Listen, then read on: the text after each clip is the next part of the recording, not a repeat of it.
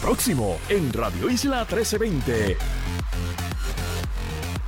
El incumplimiento de la policía con un protocolo adecuado para las intervenciones en casos de salud mental, la demanda radicada por el CPI para acceder a información pública en el Departamento de Salud y las 10 investigaciones más leídas del 2023 son los temas hoy, en la próxima hora de Agenda Propia. Todo el mundo tiene su agenda, políticos, empresarios, organizaciones e individuos. La nuestra Investigar, fiscalizar, incomodar, sacar a la luz lo que nos afecta o nos quieren ocultar. Estás en sintonía de Agenda Propia. Bienvenidos a otra edición de Agenda Propia. Les saluda Tamari Suárez y les invito a que me acompañes durante esta hora en el único programa en la radio puertorriqueña especializado en la investigación a fondo y en la fiscalización. Agenda Propia es un espacio semanal producido por el Centro de Periodismo Investigativo en el que discutimos de manera crítica el quehacer noticioso, económico y social de nuestro país. Recuerde que se puede mantener informado sobre nuestras historias e investigaciones si pulsa en www.periodismoinvestigativo.com. También nos encuentras en las redes sociales, en las redes sociales del centro, en Twitter, en Instagram y en Facebook como arroba CPIPR. En nuestra agenda del día, hoy discutimos una extensa y minuciosa investigación publicada por el Centro de Periodismo Investigativo sobre las intervenciones de los miembros de la policía en casos de salud mental. Han habido avances desde la implementación de la reforma de la policía. Se cumplen con los protocolos bueno, en breve le decimos. Además, en el segundo segmento daremos detalles de otra demanda radicada nuevamente por el CPI para que el Departamento de Salud entregue información que es pública. En esta ocasión eh, vamos a hablar sobre la respuesta del Departamento de Salud o queremos indagar sobre la respuesta del Departamento de Salud a las emergencias y desastres naturales. En el tercer segmento, segmento final de este, el primer programa de agenda propia de este 2024, te diremos cuáles fueron las 10 investigaciones más leídas del CPI durante el año 2023. Para eso, iniciemos agenda propia.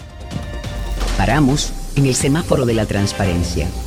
Bueno, como cierre investigativo del año 2023, el Centro de Periodismo Investigativo publicó la investigación que lleva como título insuficiente el programa de la policía que modifica sus intervenciones en casos de salud mental. La periodista puertorriqueña Laura N. Pérez Sánchez junto a Kelly Duncan y Natalia Salazar, ambas de Chicago, hallaron que un número considerable de los usos de fuerza que reporta la policía son contra personas que atraviesan una crisis de salud mental. Para hablar de esta historia ya nos acompaña la colega Laura N. Pérez Sánchez. Saludos, Laura, feliz año y bienvenida a Agenda Propia. Hola, Mari, gracias, gracias. Y feliz año para ti también. Hay que aclarar, y, para que la gente de Agenda Propia lo sepa, esta investigación fue posible en parte gracias al apoyo de la organización sin fines de lucro Kilómetro Cero y de la Beca Nacional de Periodismo del Annenberg Center for Health Journalism de la Universidad del Sur de California. Esta historia es parte de una colaboración del CPI con un proyecto del programa de investigación de Medill de la Universidad de, de Northwestern sobre la respuesta policial de la crisis o a las crisis de salud mental. Laura, de cómo surge esta investigación. Bueno, pues hay, hay varias eh, posibles respuestas a, esa pregunta, pero, pero te diría que la más importante es que surge de mi, de mi interés de fiscalizar a la policía, digámoslo así, ¿verdad? De una manera simple, pero especialmente si pensamos que la policía de Puerto Rico lleva una década ya bajo la, el programa de la reforma que surgió por luego verdad de que se documentaran y se y se constataran eh, violaciones de, de, los derechos civiles de parte de la policía eh, en Puerto Rico de manera sistemática. Entonces, eh, yo entiendo que, ¿verdad? Que, los periodistas debemos estar mirando cómo, cómo ocurre ese proceso de la reforma y si está si se está dando como, como debería y ya de hablar de que la policía lleva 10 años en ese proceso nos dice nos dice algo, ¿verdad? Entonces, nada, yo eh, una de las cosas que, que hacemos es monitorear los informes que, que, emite el, el monitor de la policía de manera periódica. Y en esos informes llamaba la atención que él se refería a un programa piloto para atender las intervenciones de salud mental y de ahí surgió la idea. Sí, me llama la atención, programa piloto que, aparentemente terminó en el 2020, pero eso lo hablamos ya mismito. ¿Cuáles fueron entonces los hallazgos eh, principales? Exacto, pues entonces de ahí, de esa, de esa idea que nos surgió, eh, pues entonces decidimos, vamos a mirar de qué, de qué se trataba. Era un programa, un programa piloto en Arecibo para tener las, las intervenciones con personas que atravesaban una crisis de salud mental. Así que nosotras lo que hicimos fue, eh, Kelly, Natalia y yo, eh, revisar los informes de uso de fuerza de la policía, que son documentos que ya están públicos, a los que ya teníamos acceso, para ver qué, qué ocurría en esas intervenciones. Y lo que encontramos fue que la policía de Puerto Rico, en Arecibo, que fue la región que revisamos, y en San Juan, eh, tiene para mí un alto porcentaje de, intervenciones con uso de fuerza en casos eh, en los que las personas aparenta, eh, atraviesan una aparente crisis de salud mental. Wow. lo que estamos hablando es que eh, en el caso de agresivo, en el 30% de, la, de las intervenciones en las que la policía utilizó la fuerza, no estamos hablando en totalidad de las intervenciones de la policía, sino en aquellas en las que documentó que utilizó algún tipo de fuerza, en el 30% de ellas, en 3 de cada 10, esa fuerza se utilizó contra una persona que, que atravesaba una aparente crisis de salud mental. En, en, en, San Juan fue más o menos lo mismo, fue un 23%. Y entonces nosotros, uno de los hallazgos principales es ese, por supuesto, pero luego cuando nos pusimos a mirar más en detalle estos informes, nos dimos cuenta que no solamente ocurría este uso uso de fuerza, sino que en esos casos en que la fuerza se usaba contra personas que atravesaban una crisis de salud mental, en muchos de ellos se, se utilizaba, la fuerza que se utilizaba era el taser. Y esto nos abrió una nueva ventana de investigación no, espérate, ¿qué, ¿qué, significa utilizar el taser en esta, en esta o sea, que, optan por utilizar el taser cuando están en, ese tipo de, en ese bueno, nuestro, yo, yo podría decir que nuestros hallazgos dicen que, que sí, yo te, mira, te puedo, te puedo citar los números específicos de lo que, de lo que nosotros encontramos, cuantificamos, y por ejemplo, en el caso de, de Arecibo, de las intervenciones en las que hubo uso de fuerza contra personas que sufrían una crisis de salud mental, en el 61% de ellas, o sea, mucho más de la mitad, fue eh, utilizaron un taser. Y no solamente eso, sino que de esas veces en que usaron el taser,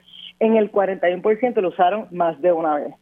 Todo esto, si, si, los oyentes eh, luego leen la historia y también eh, eh, navegan las gráficas que preparamos para acompañar la historia, van a ver, nosotros eh, vamos bastante en detalle sobre lo que implica el uso del taser, que es un arma que... me pregunta, Laura. Eh, porque es importante recalcar eso. Esa es la alternativa que utiliza la policía, pero lo que estaba leyendo de la historia es que expertos plantean, expertos a nivel mundial, plantean que es más peligroso el taser en casos de, salud mental. ¿Por qué? Exacto. Y, yo creo que, que, podemos ir un paso antes a eso, y es que, y, es una cosa que planteamos en la historia, de, alguna manera, por supuesto, cuando lo comparamos con el uso del arma de fuego, pues de repente se, instaló en nuestro eh, pensamiento colectivo que el taser es un arma inofensiva, pero no lo es. Los expertos, como tú dices, los expertos advierten, mira, aparte no solamente los expertos, los manuales de uso de fuerza de la Policía de Puerto Rico lo dicen.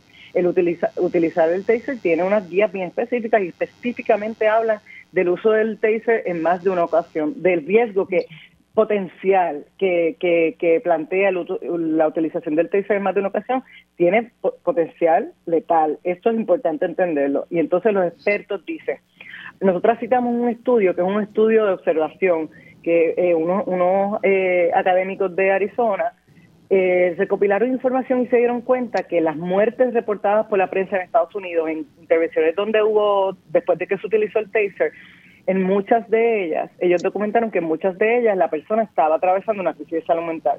Y, mm. así que alertan sobre, eh, sobre, ese, ¿verdad? sobre esa observación que ellos hacen. Pero eh, hay eh, instituciones a nivel mundial, como tú dices, que advierten de los riesgos del uso del taser y especialmente es por el eh, se habla de una cosa bien específica y es el impacto que tiene en el ritmo cardíaco y ese ese asunto que puede que puede ser letal y que puede ser eh, dañino en el caso de las personas que atraviesan una crisis de salud mental podría ser inclusive más riesgoso.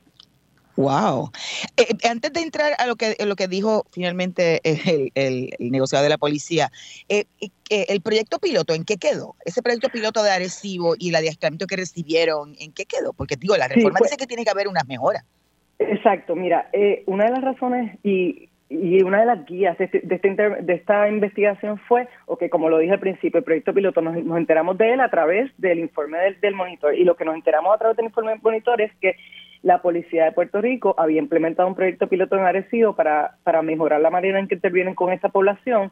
Sin embargo, no le había entregado al tribunal que, supervisa la reforma su evaluación final y que es un proyecto piloto si no es verdad un, ejercicio para tratar de saber si esto funciona o no y por lo tanto se, se termina con una evaluación, ¿verdad? Que, que, determina cuál fue el, resultado. Esa evaluación no se ve entregada, así que nosotros nos pusimos a analizarlo con los datos que tenemos disponibles.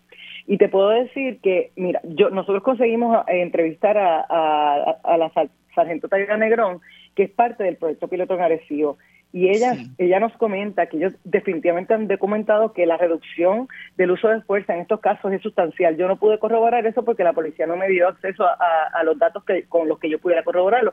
Ella nos dice esto. Lo que sí te puedo decir es que nosotros sí podemos corroborar, primero, que el proyecto piloto, la fase oficial terminó y la policía continúa en Arecibo implementando eh, las prácticas de este proyecto piloto de manera, este, ¿verdad? Continuaron utilizándolas y y lo van a llevar, se supone que lo van a ampliar a la, a la isla, pero pero eso pues todavía no no ha pasado.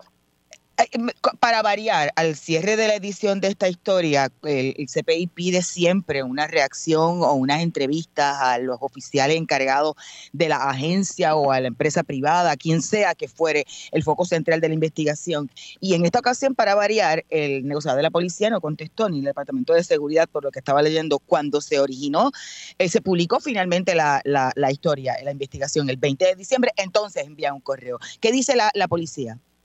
Pues mira, eh, sí, nosotros no, pedimos reacción, pedimos una entrevista en profundidad porque yo quería que me explicaran qué estaba pasando con este proyecto y también cuál era la intención de ellos de si de continuarlo o no.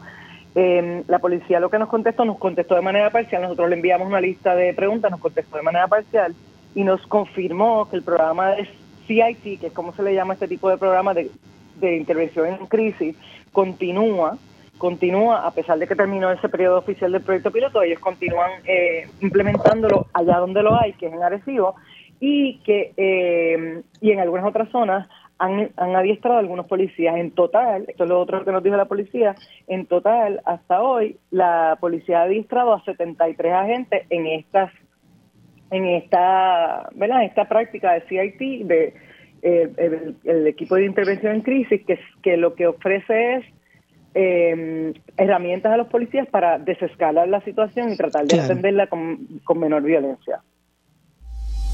Vamos a la cita directa. Laura, se une ya en línea telefónica el presidente, el expresidente del Colegio de Profesionales de Trabajo Social y profesor universitario experto en el tema, el doctor Larry Emil Alicea. Saludos y bienvenido a Agenda Propia. Feliz año también. Saludos, Damari, saludos a ti, a tus compañeros del CPI, a todas las personas que escuchan el programa. Yo arranco con la primera, pero le paso después el batón a Laura, que fue la que hizo esta excelente investigación. ¿Qué le parece la, la, investigación? Lo, lo, que relata se ajusta a lo que ocurre, lo que usted ve actualmente? Mira, precisamente, Damari, yo estoy dirigiendo una disertación doctoral donde uno de mis estudiantes doctorales está estudiando la reforma de la policía antes y después, ¿verdad? Y todo lo que nosotros hasta el momento hemos visto en esa investigación que está realizando mi estudiante, ¿verdad? que yo dirijo como, como, como su director de disertación doctoral, precisamente que aquí no se ha cumplido absolutamente nada y que realmente esto está a veces en ciertas eh, ciertos señalamientos están peores que cuando se señalaron en la primera en la primera ocasión así que yo creo que lo que ustedes están trayendo en su investigación se ajusta bastante a la realidad de lo que está de lo que está viendo también no solamente de una investigación periodística sino de, una investigación de las ciencias sociales. Así que hay hay, hay unos, unos asuntos de preocupación que definitivamente tienen que trabajarse y tienen que abordarse y como siempre te digo no se pueden abordar haciendo lo mismo. Bueno definitivamente la policía eh, eh, eh, primero que nada saludo que le, que le estoy aquí hablando sin haberle saludado eh, quería aprovechar que, lo teníamos aquí hoy para preguntarle, la policía evidentemente eh, planteó este programa piloto para no hacer las cosas como, eh, como antes, pero no parecería que, ¿verdad? que se haya concretado de manera eh, generalizada en, en, el cuerpo de la policía este proyecto piloto. Y yo, yo quería preguntarle primero si tiene alguna sugerencia sobre cómo podría eh, cómo podrían atenderse estas intervenciones que quiero que quiero puntualizar de lo que hablamos es de intervenciones en la mayoría de los casos que la policía cuando se, cuando se acerca y cuando responde a la llamada sabe que va a, atender a un paciente de salud mental o una persona que atraviesa una crisis de salud mental. No estamos hablando de cosas que se encontraron de repente, sino llamadas en las que se, explica, ¿verdad?, que, que este es el caso al, que se van a enfrentar. Claro, es que, es que definitivamente la policía, eh, la primera recomendación es cómo se aborda la academia desde, el inicio, desde, la filosofía de lo que es la, la, policía, eh, desde, la imagen de este policía rudo, violento, este, con, eh, con el cuerpo de la, con el cuerpo de este fortachón, la imagen esta de macharrán o de esta persona que no se sonríe, ¿verdad? Yo soy nieto de un policía, yo soy nieto de un policía, mi, mi abuelo que en paz descanse fue policía, eh, cuando en ese tiempo la policía era como el amigo de los niños, me acuerdo, que, que, que había una concepción del policía comunitario, de este policía que ayudaba a la comunidad, que no era, que no era esta persona que la gente le tenía miedo, sino que tú te podías acercar. Yo creo que lo, lo primero que tiene que trabajarse es la concepción filosófica de lo que es la policía. Eh, y, y, no se puede trabajar con pequeñas reformas en la formación. Eh, eh, la noticia habla bien de cómo se interviene de una manera totalmente inapropiada con un paciente de salud mental, pero, pero, pero esto se repite en otras dimensiones de las intervenciones de la policía eh, porque eh, no, no basta con reformar, hay que eh, implosionar y entonces reestructurar lo que nosotros conocemos con la policía con otra filosofía, con otra forma de trabajar y abordar las situaciones, con otras formas inclusive de ver lo que, lo que la policía usualmente trabaja. así que yo creo que, que, que, es un aspecto que requiere mucha, mucha, mucho trabajo, mucha integración de diferentes sectores, no solamente del trabajo social, y no puede ser solamente tampoco de la policía. ¿sabes? Esta cosa de que la policía se va a reformar a sí misma es una falacia. Aquí tiene que incorporarse eh, personal de psicología, personal de trabajo social, personal de sociología, personal de salud pública, porque hay unas situaciones eh, eh, que inciden sobre esas, sobre esas situaciones que atiende la policía y que usualmente eso no se ve y no se trabaja.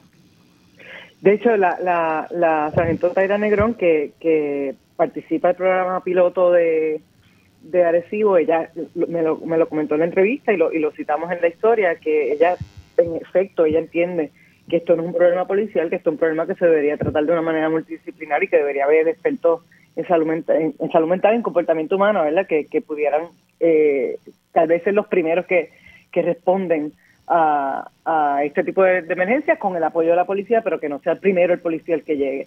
Claro, hay, jurisdicciones que para temas, hay jurisdicciones que para, por ejemplo, para temas básicos como el maltrato, violencia doméstica, problemas de salud mental, ya hay jurisdicciones donde la policía llega acompañado de expertos en salud mental, que son los primeros que tratan de hacer el acercamiento, los primeros que tratan de abordar con preparación eh, eh, con preparación adecuada en intervención en crisis, con preparación adecuada en manejo de, problemas de salud mental. Y entonces esas personas en muchas ocasiones son los, los que llegan acompañados por la policía, como tú bien acabas de decir, para entonces eh, tratar de estructurar este, intervenciones. Pero de igual forma, los, los mismos cuarteles de la policía, que no son lugares amigables para resolver disputas, que donde primero llegan es ahí, no tienen salas amigables para la niñez, no tienen salas privadas para hacer eh, en muchas ocasiones entrevistas en profundidad.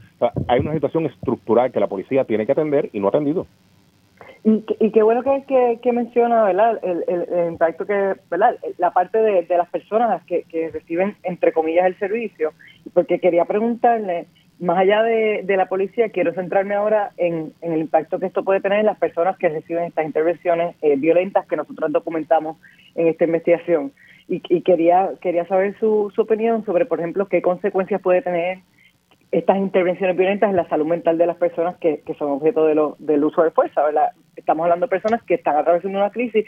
Esto tiene secuelas, esto puede tener, no sé, eh, impacto en cómo maneja su, su, su crisis o en cómo maneja su atención a su, a su problema de salud mental en un futuro. Lo primero que yo quiero decirte es que para eso hay que abordar el tema no de manera fraccionada. Y esto implica que en muchas ocasiones cuando la policía llega a trabajar con una crisis de salud mental, ese es el mismo paciente que a lo mejor llevaba seis meses o siete meses esperando por una cita por su psiquiatra. O que, se le venció la, o que se le venció la cita para sus medicamentos y el psiquiatra no estaba disponible para renovársela.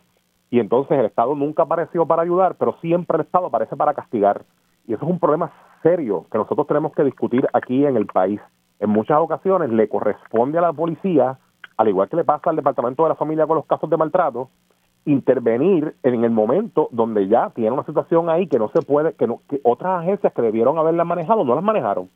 Eh, la ausencia de vivienda en el país es terrible, la ausencia de servicios de salud eh, física eh, y mental, los estresores sociales que están experimentando las familias producto de la falta, la falta básica de servicios porque la gente dice, no, que eso es asistencialismo. No, no, no, es que vivimos en un estado desigual que no le provee las mismas oportunidades a todas las personas y ante ese estado desigual hay un derecho del Estado en prestar los servicios que por alguna razón las personas no pueden conseguir en medio de la desigualdad que se crea que se crea por la estructura social en que vivimos. Y a mí me parece que esas intervenciones, lejos de ayudar, lo que hacen es aumentar la precarización de esos pacientes de salud mental y las situaciones que están experimentando esas personas, porque entonces se empieza a trabajar de una manera punitiva, lo que nunca se trabajó desde una, desde una perspectiva de salud pública. Me, me, me parece que estamos estamos estamos alineados porque justo donde termina eh, esa eh, su explicación va directamente vinculado a lo que a lo que quería preguntarle para terminar el, segmento y es que a, mí me llama la atención yo le, me leí cientos y cientos y cientos de estos informes y, y me llama mucho la atención el lenguaje que utiliza la policía para describirlo y es un lenguaje verdad estamos ellos utilizan la palabra arresto eh, habla, o sea, cuando uno las lee parece que esto, es una intervención criminal, cuando realmente están interviniendo con una persona porque está atravesando una crisis de salud mental, no es un delincuente, no es una persona, este, ¿verdad?, que, que, que, que, con maldad que viene a hacer daño. Entonces, que, quería preguntarle, ¿qué, qué implicación, qué, cómo puede condicionar a una persona que atraviesa una crisis de salud mental que esa emergencia que atraviesa, aun cuando esté en un momento desasociado de no, no puede recordar o lo que sea, se, se atienda como un asunto criminal y, y, se, y se resuelve incluso pegándole un, te, un teizazo, como, como uno dice, un corrientazo con un taser. Sí, eh, el problema con eso es de nuevo que la policía no sabe trabajar con esos asuntos, no lo sabe trabajar a la misma, a la misma vez que pasa cuando llegan eh, a una querella de abuso sexual que se ponen a entrevistar al niño sin tener entrevistas para sin tener destrezas para entrevistar al niño. ¿Sabe? Esto se repite en diferentes dinámicas y lo que hacen es dañar los casos porque finalmente se dañan los casos y lo segundo que hacen es a estos pacientes que no han recibido ayuda abordarlo desde una perspectiva violenta cuando ellos ya han sido violentados por no recibir servicio lejos de ayudar lo que hace es, es victimizar, revictimizar a las personas inclusive hay un lenguaje de los que trabajamos con víctimas y con personas que experimentan desigualdad, que le llamamos a estas intervenciones intervenciones revictimizantes, porque lo que se hace es eh, perpetuar la violencia que estas personas experimentaron, ya sea por la ausencia de servicio, porque experimentaron un crimen a través de otra persona y a la policía no tener las destrezas para manejarlo. Entonces, lejos de ayudar, lo que hace es complicarlo. Gracias a ambos. Habrá que ver qué, qué ocurre ahora, empezando este año 2024 con la reforma de la policía y las vistas que tendrá y el informe que sometería el monitor federal y obviamente si se, si se puede eh, o empiezan eh, un proceso de implantación de rendición de cuentas para saber en qué estatus está y cuándo es que se va a cumplir con lo que determina la, la reforma que ya cumple 10 años. Gracias a ambos. Escuchaban a la periodista Laura N. Pérez Sánchez y al doctor Larienil Alicea Rodríguez, expresidente del Colegio de Profesionales de Trabajo Social y profesor universitario. Vamos a una breve pausa que al regreso hablamos sobre otra demanda de acceso a información radicada por el CPI. ¿Escuchas? Agenda propia. Agenda propia regresa en breve. Y así es, estamos de regreso en Agenda Propia, el programa producido por el Centro de Periodismo Investigativo. Soy Damari Suárez y como siempre te recuerdo buscar nuestras historias en periodismoinvestigativo.com y en las redes sociales del centro. Paramos en el semáforo de la transparencia. El Departamento de Salud de Puerto Rico volvió a ser demandado el pasado 18 de diciembre de 2023 por no proveer información pública. Esta es la quinta ocasión en que el CPI tiene que demandar, acudir a los tribunales eh, para que esta eh, agencia eh, ofrezca y dé información que es pública. En línea telefónica nos acompaña el periodista que está trabajando esta historia y que ha pedido los documentos, el periodista del CPI, el Iván Martínez Mercado. Saludos, el Iván. Feliz año antes que todo y bienvenido a Agenda Propia. Buenas tardes, Tamari, a la audiencia y feliz año a todo el mundo. El, tuvimos que demandar Eh, al Antes, departamento. antes de, de presentarte, vamos a presentar que también está conectado al abogado del, del CPI, abogado de este caso también, eh, Carlos Francisco Ramos Hernández. Saludos, licenciado. Lo mismo, felicidades en el 2024 y, y bienvenido nuevamente a otra edición de Agenda Propia. Saludos, Damari, saludos a todas las personas que sintonizan Agenda Propia. Ahora sí, el Iván, ¿qué pasó? Que tuviste que, acudir junto con el equipo legal del, del centro a los tribunales. Sí, tuvimos que ir al tribunal porque el Departamento de Salud ignoró nuestras solicitudes de información sobre varios documentos e informaciones sobre su eh, preparación y respuesta a diferentes desastres naturales que han vivido los puertorriqueños a partir de 2017, y estamos hablando de los huracanes Irma y María, los terremotos y el huracán Fiona, y en particular sobre la preparación y respuesta del Departamento de Salud para atender a envejecientes y enfermos que están conectados a equipos eléctricos y que pueden morir cuando hay apagones.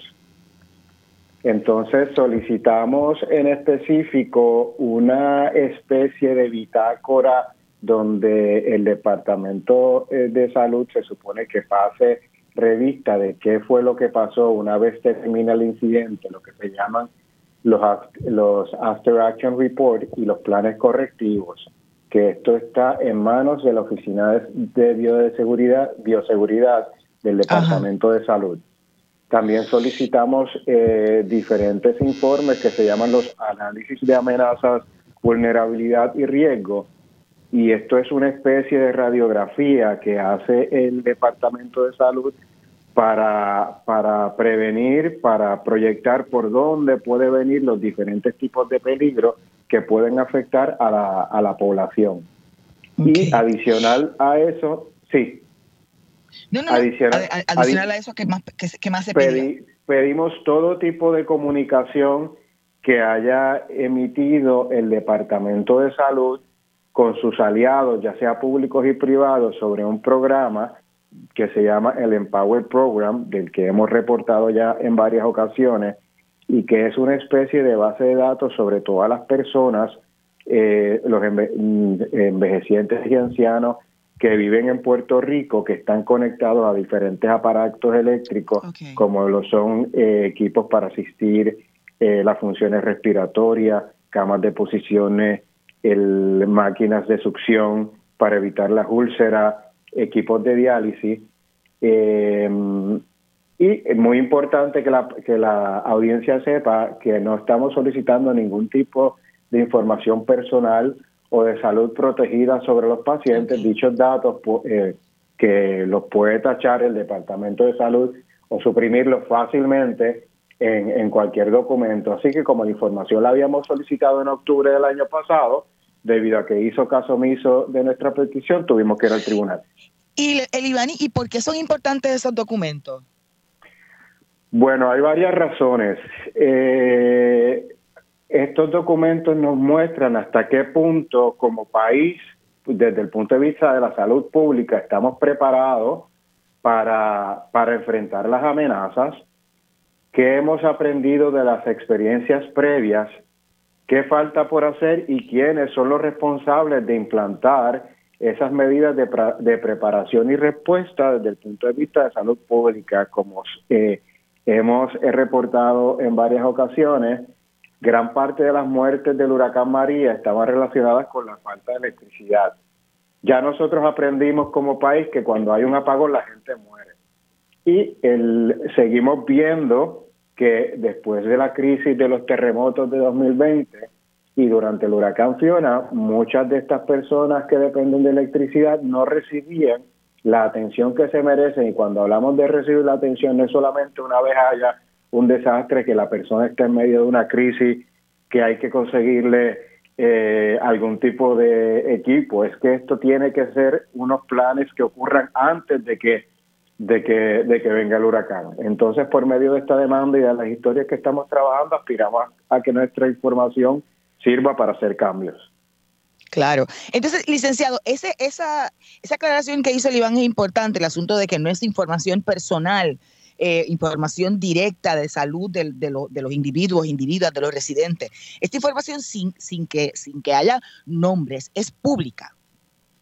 Sí, de hecho, toda la información, no, no cabe duda que la información que está pidiendo el IBAN para ejercer sus funciones periodísticas es información pública. Estamos hablando de informes que si bien lo prepara, ¿verdad? Este, una agencia federal, una dependencia federal, la recibe el Departamento de Salud y a raíz de esos informes, ¿verdad? De que si en efecto estaban cumpliendo, ¿verdad? Con, con los preparativos en caso de esta emergencia, pues ahí tiene que hacer una respuesta y hacer unos planes correctivos, independientemente de quién prepara la información, quién la reciba es pública. Y por otro lado, esos, esos formularios, ¿verdad? Que cada persona que quiera acceder a, la llamada base de datos de Empower que comentaba el Iván, ¿verdad? Que da a entender quiénes son esas personas dependientes de electricidad en caso, ¿verdad? De, para sustentar su vida en caso de una emergencia. Eh, esos son los formularios que nosotros, ¿verdad? Eh, el CPI no tiene ningún interés en las condiciones médicas de, ese paciente. es un asunto de poder tener un análisis estadístico. Así que eh, de antemano le dijimos al Departamento de Salud, este, no necesitamos esa información, la puede suprimir y el hecho de que haya información que podría ser sensitiva en un documento público no le quita que otras partes de ese documento público contengan en efecto información pública y en este caso precisamente para evitar cualquier este controversia nos adelantamos y dijimos no necesitamos esa información, pero el resto de la información sí es bien importante, igual que las comunicaciones, ¿verdad? En esta ocasión se piden los intercambios, los correos electrónicos que han habido con todas las personas en el gobierno que están encargadas de trabajar estos temas para tener una idea, una idea de si estaban en cumplimiento o no con sus responsabilidades. Claro, y entonces pues, eh, la demanda se radicó el lunes 18 de diciembre, por lo que leí de una de las historias del, del centro. ¿Qué, ha pasado si algo, licenciado, a, raíz de la radicación oficial de la demanda en el tribunal? Sí, una vez se presenta una demanda bajo la ley de transparencia, eh, el gobierno tiene hasta 10 días eh, laborales para contestar y dar su opinión, este, su posición, disculpa, en cuanto al recurso.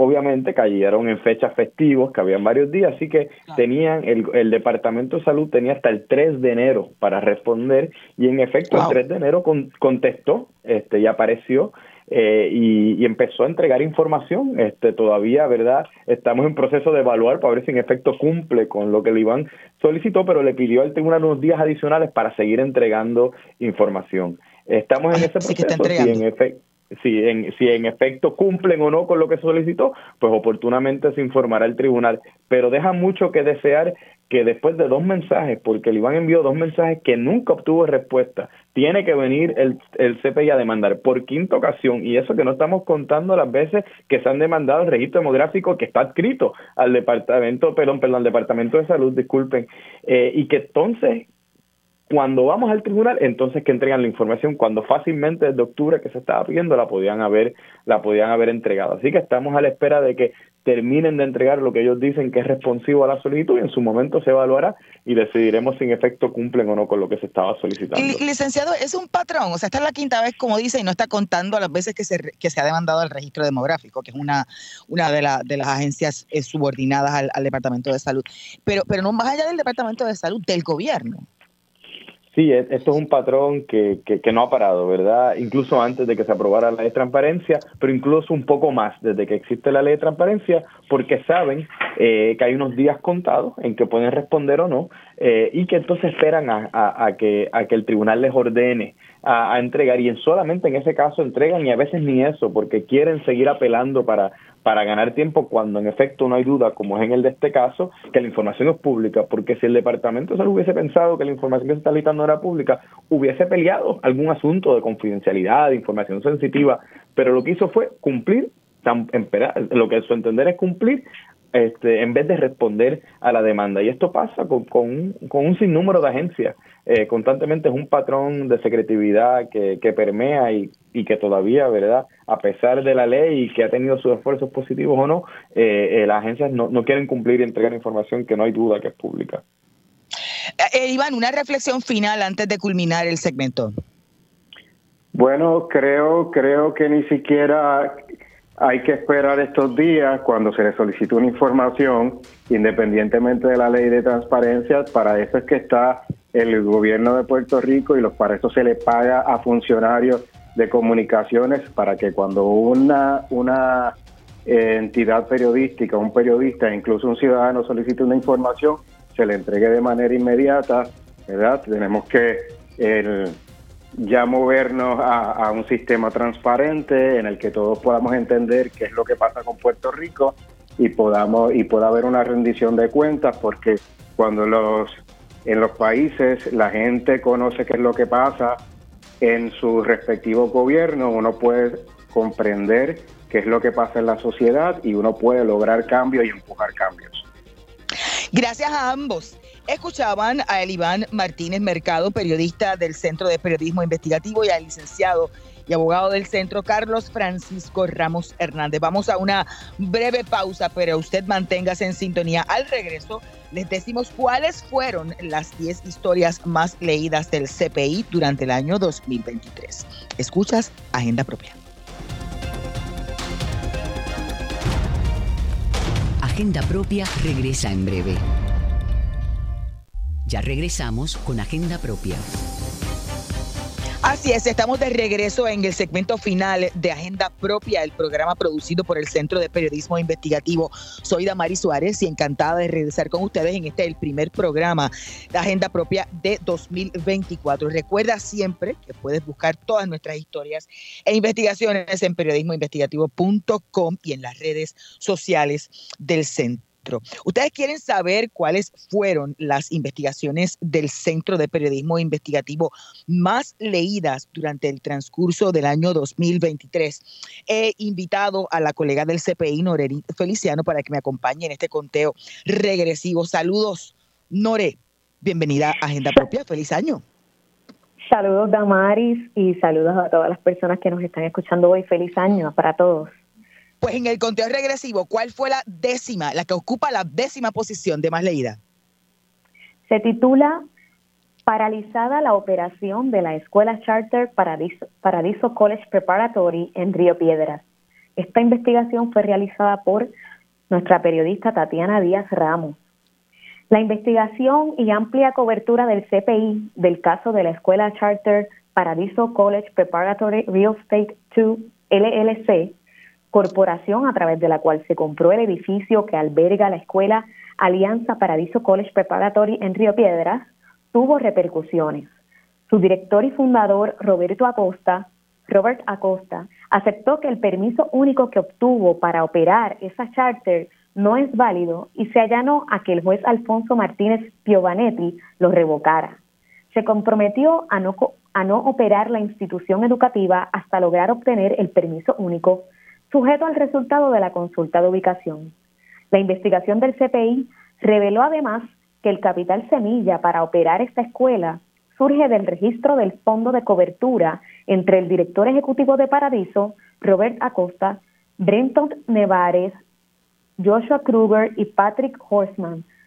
Kruger y Horseman son beneficiarios de la Ley 22 y la 60 al igual que Kira Golden, quien es socia de Nevares en otras corporaciones de responsabilidad limitada, también beneficiaria de la Ley 60 y compradora original del edificio de la Ponce de León.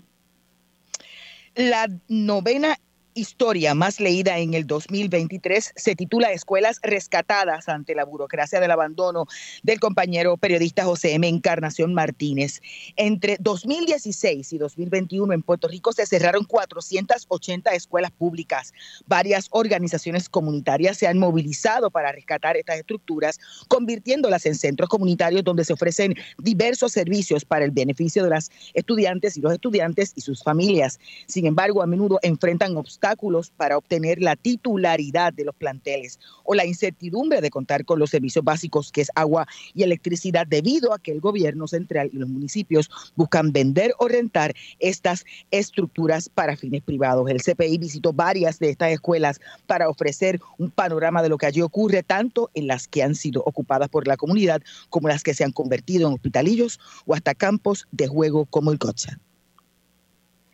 La investigación eh, número 8 más leída del CPI este año fue Centros urbanos sin rehabilitar por la desorganización de vivienda y la deficiencia de compañías intermediarias. Esta investigación fue realizada por Luis Joel Méndez González y Vanessa Colón Almena. El CPI analizó el atraso en el cumplimiento del programa de revitalización de la comunidad del Departamento de la Vivienda, uno de los proyectos más ambiciosos para lograr la deseada rehabilitación de la infraestructura afectada por el azote de los huracanes Irma y María.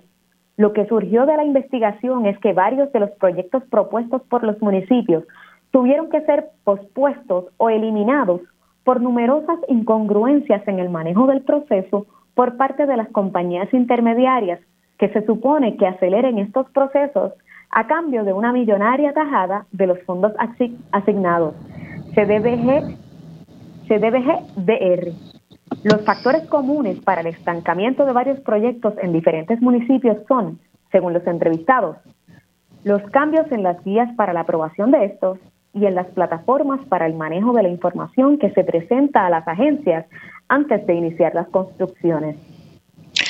Nore, la historia número 7 más leída del 2023 lleva el título Bajo juramento la politiquería que carcome al Departamento de Educación por Laura M. Quintero. Las presiones políticas en el Departamento de Educación fueron evidentes durante el proceso para elegir el ganador del Premio Maestro y Director del año 2022. Esto luego que el entonces subsecretario de Educación, Héctor Joaquín Sánchez Álvarez, reunió a cuatro empleados de la agencia que servían de jurado para el galardón con el propósito de indicarles a quiénes debían favorecer. La intención era asegurar que las personas escogidas no fueran problemáticas en sus posturas políticas. Sánchez Álvarez era aliado político del gobernador Pedro Pierluisi y su ex comisionado electoral del PNP y buscaba, según declaraciones juradas, que el premio se concediera a alguien con una postura política afín con el mandatario. Esta, esta investigación dio a conocer cuál fue el desenlace de este incidente en la agencia más grande y con mayor presupuesto en el país. Damaris, en el puesto número 6 está la historia, más personas mueren en Puerto Rico mientras el sistema de salud se desmorona. Investigación realizada por Omaya Sosa Pascual y Jennifer Wiskovich Padilla. En 2022, Puerto Rico registró la tasa de muerte más alta en las últimas dos décadas, 35.400 personas. Este número representa un alza en muertes de aproximadamente 3.300 más de las esperadas el CPI, en colaboración con el Washington Post, se dio a la tarea de analizar el contexto en el que ocurrieron estas muertes y su relación con el deteriorado sistema de salud en Puerto Rico, que no da abasto para atender a la creciente población envejeciente y aquejada por condiciones de salud que requieren tratamiento. Se identificó que la población mayor de 65 años fue la más afectada por este exceso de mortalidad, que continuó durante el 2023 aunque la causa principal de las muertes fue el COVID-19, se identificaron otras enfermedades que requieren cuidado médico especializado. La número 5 es una serie, Sixto George, el expediente oculto. Fue un trabajo en equipo entre el CPI, Tele11 y el periódico Metro por Luis Valentín, Wilma Maldonado, Melissa Correa y Agustín Criollo. El productor Sixto Jorge Díaz Colón, conocido como Sixto George, resultó convicto por cargos de extorsión, intento de extorsión y destrucción de evidencia en un caso federal relacionado a su participación en un plan para manejar la crisis tras la publicación del chat de Telegram que mantenía el exgobernador Ricardo Rosselló con varios de sus aliados políticos. La contratación verbal de George autorizó dos pagos de 90 mil dólares cada uno. El CPI, Tele11 y Metro tuvieron acceso a parte de los documentos utilizados por Fiscalía Federal durante el proceso. La número cuatro fue la serie de reportajes titulada Inefectiva la protección costera, investigación realizada por Luis Joel Méndez, Vanessa Colón Almenas y Wilma Maldonado. En Puerto Rico, muchas de las leyes, ordenanzas, políticas y protecciones al medio ambiente son letras muertas. Existen en papel, pero el gobierno y las agencias que tienen la responsabilidad de hacerlas cumplir han fallado en asumir su rol y el costo es evidente.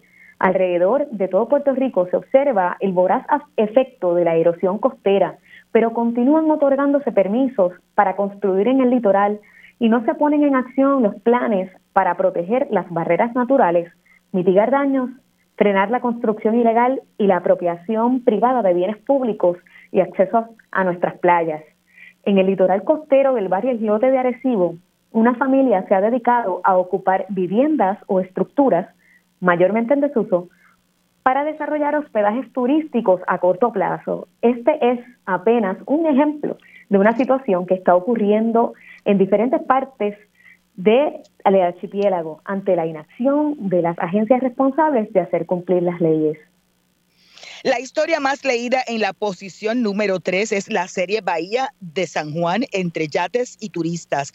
La investigó Rafael René Díaz Torres y la construcción de proyectos turísticos en los muelles de San Juan transformará el perfil demográfico y socioeconómico en las comunidades del Viejo San Juan, Puerta de Tierra y otros que se encuentran en a sus alrededores. Así lo anticiparon académicos, residentes y comerciantes entrevistados por el CPI que evaluaron el plan del gobierno para el desarrollo de los muelles 6, 7 y 8 en la ciudad capital.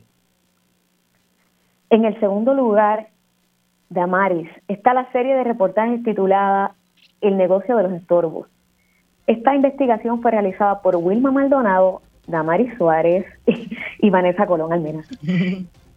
En medio de la crisis de vivienda digna y asequible que enfrenta el país, esta serie destapó la práctica en más de una veintena de municipios de traspasar a compañías privadas el poder de declarar estructuras como estorbos públicos y las consecuencias de esta práctica.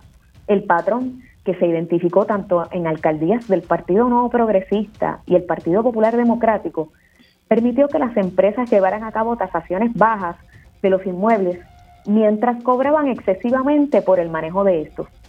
Por su parte, los propietarios de las estructuras identificadas como estorbos en muchos casos no recibieron paga justa, entre otras irregularidades que fueron encontradas por el CPI tras examinar 121 casos de expropiación en los municipios de Caguas, Mayagüez, Humacao y Guayama, de enero de 2020 a mayo de 2023.